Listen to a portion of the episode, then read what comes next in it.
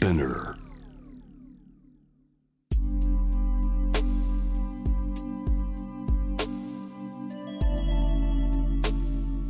眠らない街六本木。高層ビルの一室に現れる深夜の保健室。重たいドアの向こう側。ここでは誰もが飾らない言葉で語り始める。心の声を聞き出す。特別な聴診器を持って迎えるのは酒と涙と哀愁をこよなく愛するイラストレーターの田中美咲。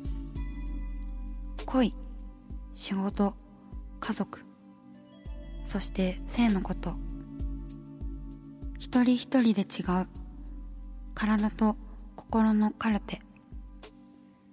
J-WAVE ミッドナイトチャイム。ようこそ深夜の保健室へ。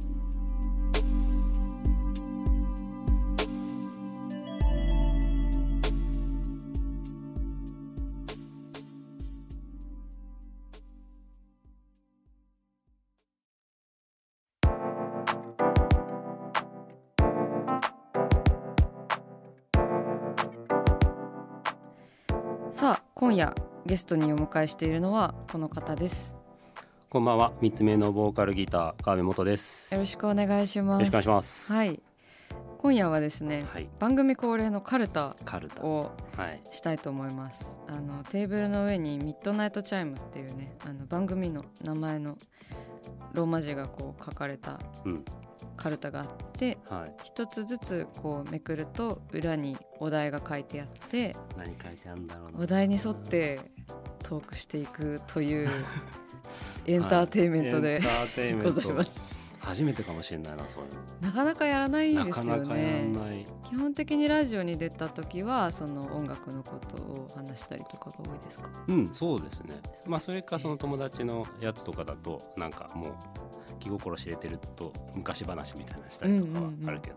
じゃあまあやってみましょうか。はいあのカルタの内容も4月からリニューアルしたので、私は内容知ってるんですけどああ、そっか。はいじゃあ、えっ、と、み元の M で、はい、ミッドナイトの M ですね。はいそう。ですねはい。眠れない夜は何をする？おお。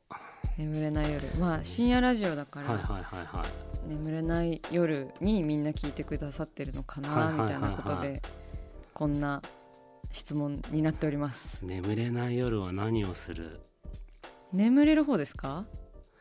いやあの眠れない時もありますね確かに、うん、うん、だいたいその結構お酒飲んではい。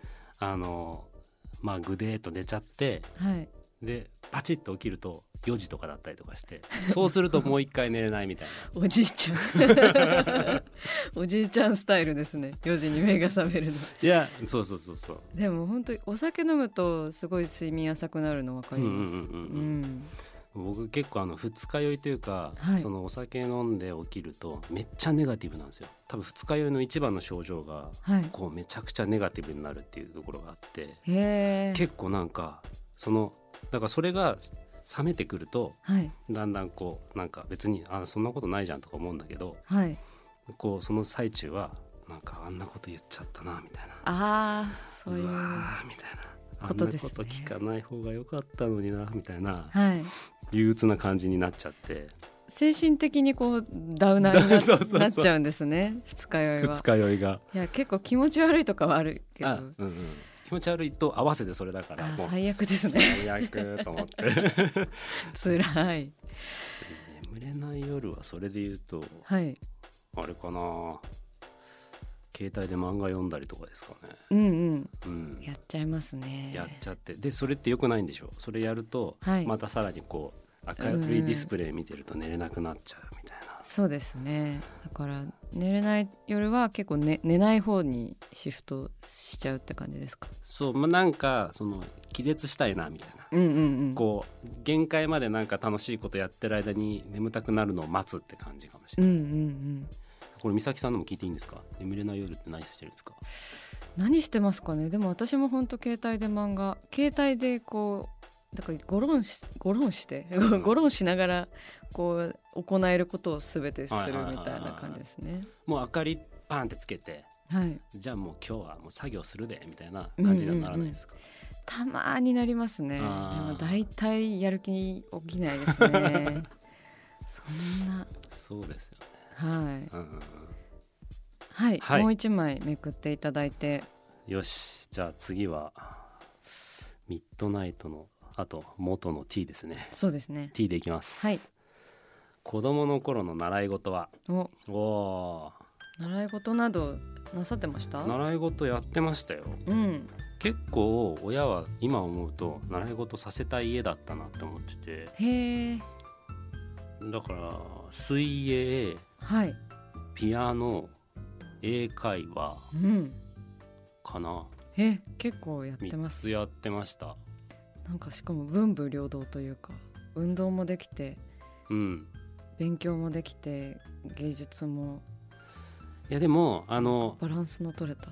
水泳ははい。本当にもうちっちゃい頃の赤ちゃんプールみたいな時へー。期なんかこう2歳とか4歳ぐらいまでで。だからその後はやってなかったから結構金槌だし運動も別にそんなに得意じゃない。うんうんうん。あでもテニスもはい。中学の時ちょっと習わせてもらってたな。だへえから結構習い事をさせたい家庭だったんだと思いますうち。うんうん、そうですね。なかなか多いと思います、うんうん。結構や3つ4つは。出たかもな。習い事で一番長く続いたのってどれですか？一番続けてたのはピアノではい多分3歳から小4ぐらいまでやってたのかな、うんうん。結構やってたけどでもはい本当にいやいややってたから、あそうなんですね。そうそうそう。全然こうやりたくなくてこうあのアンサンブルのコースみたいな感じで、うんうん。そのみんなでこう8人ぐらいで1個の曲を演奏するみたいなクラスとかだったりとかして最初、うん。そういう時はこう練習してなかったのバレないようにと思って、はい。その不協和音にならない音をこうピピピピと押してるだけみたいな こっそり。であーやり過ごせてるなと思ってたけど今思ったら絶対にバレてたなバレてた手が全然動かないみたいな感じもうなんでかちょっとスススススってやってるだけみたいな。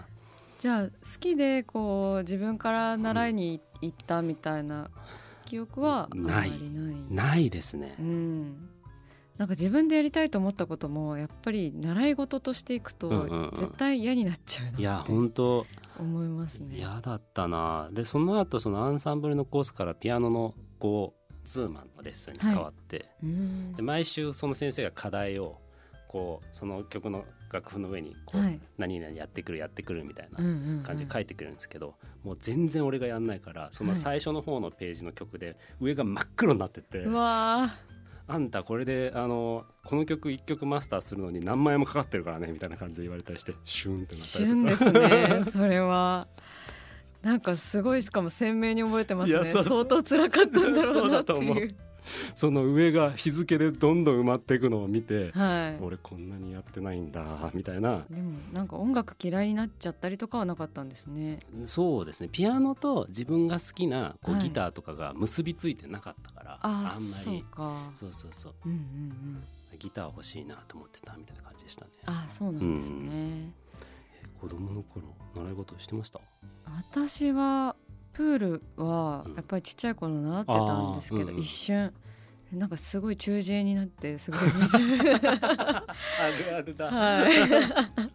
めちゃめちゃ水うん耳に入はいはいっていまだに全然泳げないですね。はい。25メートル泳げたことないんじゃないかな、あー。えでもねちっちゃい子にやらされたやつやらされたって言うとあれだけどやらせてもらってたやつってあんまやっぱ、身につかない、やうん、進んでじゃなかったなみたいな。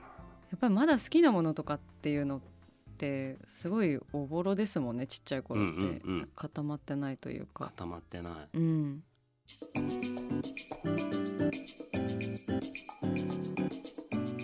さあ始まりました。田中美咲の六畳一間。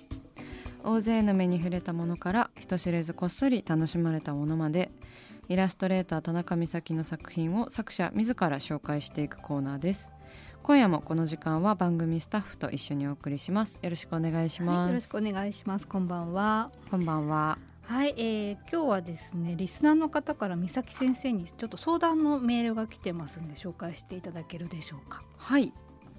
いきます。ラジオネーム赤と銀のメガネさんをなんか以前もメールよくくださいますよねなんか片思いの方ですよね。片思いの結末も気になるところですが、えー赤と銀のメガネさん二十歳男性の方ですね。私はこの春大学3年生になり就活を始めたのですが将来を考えると漠然とした不安に苛まれます。田中さんは美術系の学部出身だそうですが大学3年生の頃は将来をどうお考えでしたか？とのことです。ありがとうございまありすがとうございます、うんうん。あもう大学3年生なんですね二十歳っていうことは、若若いっていうか早いっていうかね、私は大学3年生の頃は将来について何も考えてなかった。就活もしてなかったです、えどういうふうにじゃあ、はい。将来像を描いてたんですか当時？当時はですね、まあ、美術系の学部だったのでまあななんでしょう。でもまあみんな結構就活はしていてあの作家になるっていう人は結構少なくって、うん。まあ、未だにあの同じ大学で美術専攻同じ学年というか同期で作家っていうか、まあ、作品作って作品作り続けているっていう人はあんまりいないかも。私ともう一人ぐらいかな浮かぶのは。でそうあの3年生の頃は何でしょうね。ぽやぽやぽやぽやしてましたけどね 普通に。はい。あれでした。もうなんかこの時期になるとみんなこうリクルートに登録してみんななんか大学が終わったらこう当然のようにグレーのスーツを着てみんななんか出社みたいな感じで就活とか説明会をこう聞きに行く様子がこう見てたっていうのを覚えてるんですけど、あーでも結構その、はい。美術系のこう学部とかでもそういう感じなんですね。そうですね。まあ私の大学がそうだったっていうのもあるんでしょうけど、うん。あの結構あのデザインの会社だったり広告代理店とかのあの面接を受ける人も多かったですね。うん、そうでも将来を考えるとね不安に苛まれ不安ではいましたよ。なんか就活はしてなかったし4年生になっても私は就活してないですからね。就活というものを一回もしたことがないんですけど。まあなんかコロナ禍のその就活っていうのがまたちょっと特殊だろうし全然想像がつかないんですけどね。うーん。ね。でも本当にこう何始めるにも遅くないですからね。その将来を考えると漠然とした不安。うん。やっぱりでもなんかつきものですよね。この大学の終わり頃のっていうかやりたいことがないとかね。うん。でもなんかこうまだ3年生だともう1年あるし、うんうん。まあ学生生活も楽しん、まあちょっと今コロナであれかもしれないですけども、はい。学生っていう立場も楽しん一番楽しめる学年だったりとかもしますもんね。うん、あとやっぱり、まあ、大学卒業に向けても結構頑張らなきゃいけないじゃないですか3年生って、あそうだ私もう卒業するのにいっぱいいっぱいで就活する余裕がなかったんだ。あそういう一面もあった。はいありました。そうだそうだ。あそのことを今思い出しました。なんかいや私はなんか考えてなかったわみたいな感じで喋ってましたけど前半。なんか全然だから もうほんと単位ぴったりで卒業したし。あそう大学での勉勉強というか制作も結構大変でまあ全然要領よくできなかったんでなんか就就活よりまず卒業しないとなって 思っていたのでそうでもなんか3年生になってきっちり就活のことを考え始めれてるのってすごいことだなって思うんですけどなんかみんなが考えるタイミングになり始めたからあの考えなくちゃとか周りがなんか就活に向けてすごく下準備をしているから焦る。必要はなく。そうあの本当になるようになりますから結構。ほんなんか人生を結構長い目で見ると何が起こるかわからないしなんかその大学内でのこう出来事だけこう狭いコミュニティ視野を狭くせずになんかもっとこう広い目でこう先のこと先々のことをのんびり考えられたらちょっとはこう不安が薄まるのかなと思います。私もなんか就職活動せずになんかこんな風に暮らしている私のような人間もいるし、うん、人生何が起こるかわからないぞっていうのはわからないぞっていうのは確実に言えるっていう。わからないってことは誰でも言えますからね。そう。でもまあ本当にそう思いますよ。えー、ラジオネーム赤と銀のメガネさん。うん。あの恋愛のことから就活のことまですごくたくさんいつもメッセージ送ってくださってありがとうございます。そして私はなんか恋愛のことも就活のことも全然なんか ちゃんとしたアドバイス毎回出せてない感じがしますけれどもそれでもよければねまたいろいろ送ってきてください。ありがとうございます。